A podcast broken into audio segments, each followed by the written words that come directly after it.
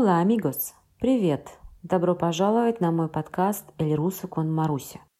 En este episodio terminaremos de aprender el verbo быть y conoceremos con sus formas en tiempos pasado y futuro.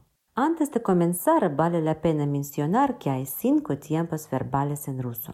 Pasado, presente, futuro, pasado perfecto y futuro perfecto.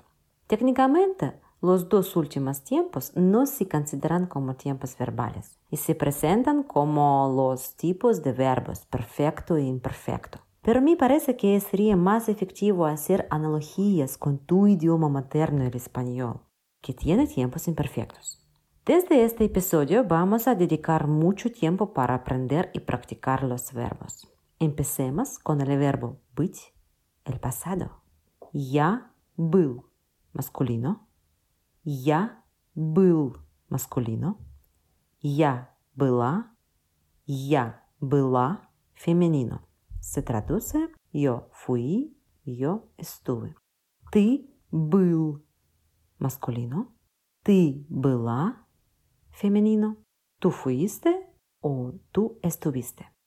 Он был. Он был. Él fue o él estuvo. Она была. Она была.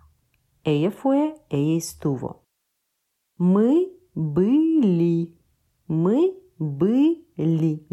Fuimos o estuvimos. Вы были. Вы были. O estuvisteis y usted fue o estuvo. En el ruso la forma del verbo быть para pronombres вы, usted y вы, vosotros es igual, porque estos pronombres se traducen en ruso lo igual. Они были, они были, ellos o ellas o ustedes fueron o estuvieron. Оно было. Оно было. Ella o él fue o estuvo. El pronombre оно es el pronombre de género neutro y se aplica a objetos inanimados y varios animados. Hablaremos con más detalle de este pronombre en un episodio separado. Ahora recuerda la forma del verbo ser. Оно Было. Было. Pasamos al verbo быть en el tiempo futuro. Я буду. Я буду. Para masculino y femenino también. Yo seré. Ты будешь. Ты будешь. Tú serás. Он будет. Él será. Она будет. ella será.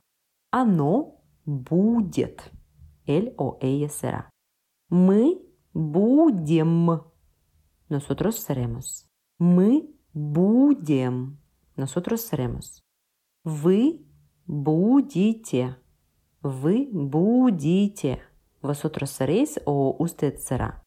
Они будут. Они будут. Ellos o ellas serán. En los tiempos pasado y futuro el verbo быть nunca se emite. De lo contrario, es imposible entender de qué tiempo tratamos en, frase, en la frase. Bueno, ahora hemos terminado la teoría y podemos pasar a la práctica. Este episodio termina aquí. Déjame tus comentarios y sígueme en Facebook. Todo el vocabulario nuevo está aquí. Un abrazo y до свидания. Пока-пока. Thank you.